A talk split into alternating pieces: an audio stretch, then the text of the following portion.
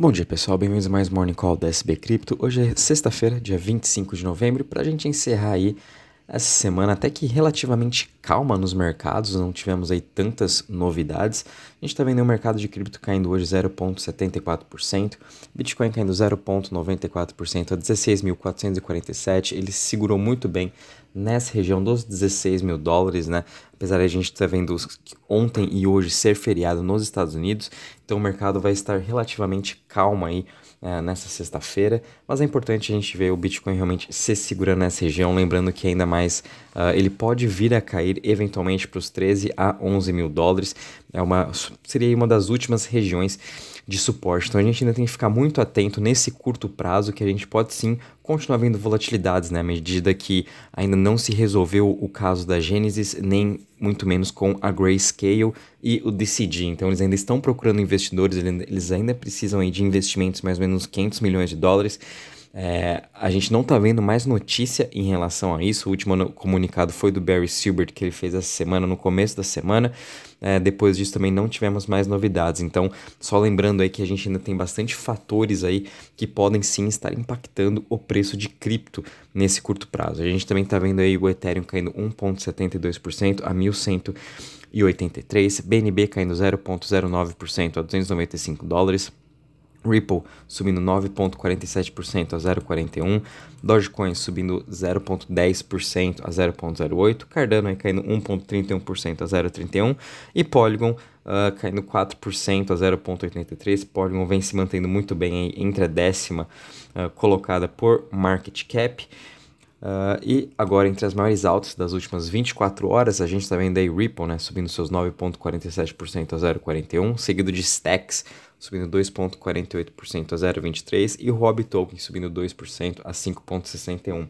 Já em relação às maiores quedas das últimas 24 horas, a gente está vendo o token da Leo caindo 8,52% a 3,88%, seguido pelo Synthetics caindo 7,31% a 1,66% e Radix caindo 6,90% a 0,03%. Né? Essa semana foi relativamente calma, o mercado praticamente ficou lateralizado, né? mas mesmo assim, o mercado geral de cripto caiu aí 0,62% nessa semana, sendo que os grandes destaques aí também ficaram com Curve subindo 23,86% depois aí também de ter anunciado o seu novo white paper para a sua mais nova stablecoin CRV USD. Então temos aí mais um protocolo de DeFi muito em breve vai estar lançando a sua stablecoin. Né? A gente também teve Rob Token subindo 22,43% e Litecoin subindo 20,88%.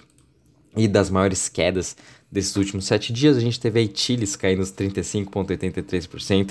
Muito disso também foi por conta de um grande unlock de tokens que teve aí da, de CHZ. Então, o pessoal que recebeu aí novamente esse unlock, obviamente já vendeu seus tokens do Chiles e também a gente está em, é, em, em, época de Copa do Mundo, né? Então foi aquela, aquela frase, né? Sobe no boato, cai no fato. A gente viu o Chile subindo muito bem nos últimos 3, 4 meses que antecederam aí a Copa, até juntamente aí com o Algorand. Algorand caiu aí 20% nessa semana, ambas aí estão muito relacionadas à Copa do Mundo e agora que começou a Copa realmente a gente está vendo uma realização de preço, né? A frase nunca foi melhor, né? Sobe no boato, cai no fato. Então essas foram as principais tokens, né? Dentre os top 100 criptos aí que mais caíram nessa semana. Vindo agora aqui para a parte de Crypto Fear Index, sem muitas novidades, estamos parados aqui em 20 pontos. É, o mercado, como sempre falo, né, vai demorar sim para a gente voltar a ver essa confiança dos investidores e principalmente né, atrair novas pessoas para o mercado de cripto. Depois dessa falência da FTX, é, muitos usuários aí novos usuários até que nem pensavam em entrar em cripto agora, obviamente com essas notícias, é que não vão estar entrando muito recente. Então vai demorar sim para ter essa construção de confiança novamente. Vindo agora aqui para a parte de DeFi de Total Value Locked, hoje a gente está em queda de 0,94% a 72,34 bi. O mercado de DeFi continua também bastante volátil. Hoje todos aqui os cinco principais né, protocolos estão em queda na sua parte de, de Total Value Locked, entre 1 a 3%, MakerDAO, Aave, Lido, Curve e até mesmo aqui PancakeSwap. E até quando a gente analisa em relação às chains, todas elas também em queda hoje, né? Essa semana também foi uma semana bem complicada para o mercado como um todo de DeFi. Quando a gente olha as top 20 chains, somente BNB Chain, Arbitrum, Solana, Phantom e Multi, Multiverse X, né? Ficaram positivos, ainda mais subiram bem pouco, 3% nesses últimos 7 dias, né? Esse mês como um todo foi um mês aí que afetou bastante todo esse mercado de DeFi, obviamente com a falência da FTX, o colapso do Alameda, isso aí deixou os investidores mais céticos, né? E obviamente eles retiraram seus investimentos dos protocolos DeFi e transferiram tudo para sua para sua wallet, para sua ledger, MetaMask, enfim, né?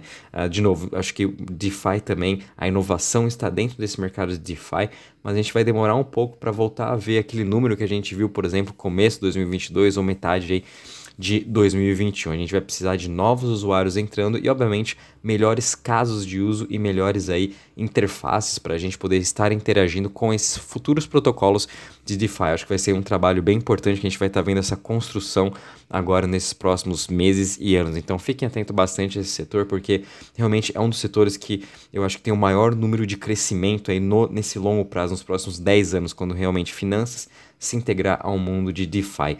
Né? Então a gente tem que sempre continuar analisando todas essas chains e, obviamente, principalmente o Ethereum, continuando com seu maior market share de 64%, né, sendo o dominante uh, nesse, nesse mercado de DeFi, de Total Value Locked.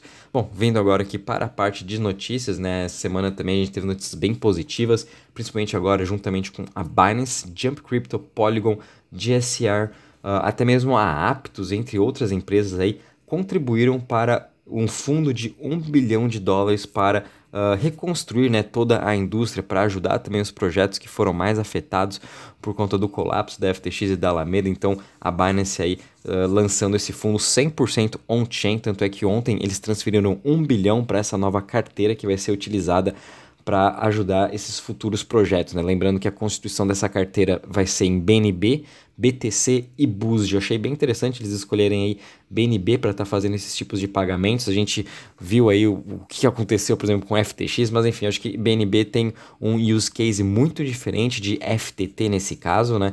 É, mas mesmo assim, né? Eles vão estar tá aí uh, correndo esse risco de estar tá se expondo ao token da Binance. Na minha opinião, devia ter so, somente sido aí BUSD ou até mesmo BTC nesse caso, ou, ou 100% stablecoin, né? A gente precisa de, desse cash em momentos de volatilidade, a gente prefere ter uma stablecoin do que, por exemplo, ter um ativo muito volátil. Hoje esse 1 bilhão de dólares, amanhã pode ser aí 900 Uh, milhões. Isso a gente já viu acontecer, né? Dado aí Terra Luna quando mudou uh, uh, para comprar Bitcoin para fazer o, PEG da sua stablecoin, né? Bitcoin caiu, obviamente, Terra Luna também perdeu o PEG, mas enfim, uh, é bem legal ver a indústria tentando aí criar esse fundo para ajudar essas futuras empresas, acho bem interessante, então de novo a Binance aí vindo para socorrer toda a indústria de cripto, juntamente com outros grandes players no mercado. Vai ser interessante ver quais serão os projetos que vão estar aí sendo listados, né, para estar tá recebendo esse tipo de fundo. Se não me engano, mais de 100 projetos já uh, fizeram o seu, a sua inscrição, né?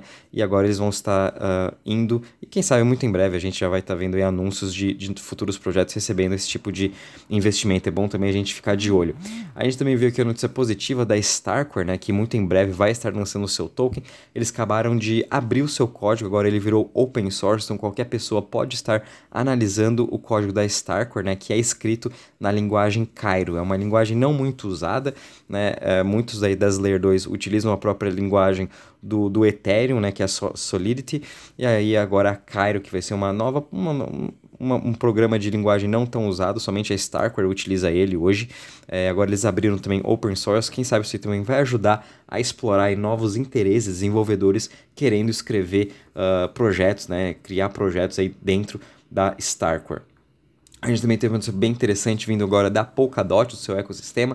A gente viu um novo projeto T3RN levantando aí 6.5 milhões de dólares. Essa semana a gente também viu aí já um projeto de DeFi do Cosmos recebendo novos aportes, agora também da Polkadot, que eu achei bem interessante, né? Esse T3RN é um projeto uh, focado em transferências cross-chain o que eu acho bem interessante, né? Polkadot também vindo aí um pouco, não, se, não temos muito falado de Polkadot nesses últimos meses, mas enfim, eles ainda estão construindo a sua, as suas parachains e agora a T3RN vem para resolver um pouco desse problema de cross-chain, uh, transferências cross-chain que a gente sabe também que as, as pontes, por exemplo, uh, foram muito afetadas esse ano. A gente precisa assim de futuras soluções para cada blockchain conseguir se comunicar e a gente também transferir ativos com segurança entre as blockchains para não ser eventualmente aí hackeados. A gente também viu aí a Proximity Labs também é, levantando um investimento de 10 milhões de, de dólares para o, o fundos uh, do Near Protocol, né? Vão ser aí para focados em desenvolvedores que estão criando projetos dentro do Near. Então achei bem interessante também, Near aí vem, vem, vem para concorrer também com a Solana, com Aptos, até mesmo com o próprio Ethereum. A gente também não vinha muito se falar de, de nesses últimos meses, apesar de também ter sido muito afetado com a queda da FTX e da Alameda, porque a Alameda era um dos grandes investidores da Near Protocol. Então agora, obviamente, com esse novo fundo de 10 milhões de dólares para os desenvolvedores, uh, vai ajudar bastante todo o ecossistema do Near, né? A gente, a gente precisa também de talvez um futuro fundo desse tipo para projetos aí da Solana, porque hoje literalmente é realmente a comunidade da Solana.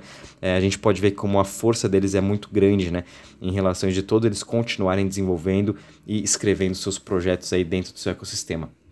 E para finalizar, a gente viu também a Exchange Bybit anunciando um fundo de 100 milhões de dólares para ajudar os clientes institucionais. É muito também é, é em, com, em, concorrência com esse fundo da Binance de, de um bilhão. A Bybit também quer pegar um pouco desse mercado e está ajudando aí uh, outros projetos que foram afetados uh, pela FTX e Alameda e também até ajudando aí clientes institucionais a começarem a migrar para sua corretora e também utilizar do seu serviço. Enfim, essa semana aí foi até uma semana relativamente calma, como vocês podem ver. De notícias foram muito positivas.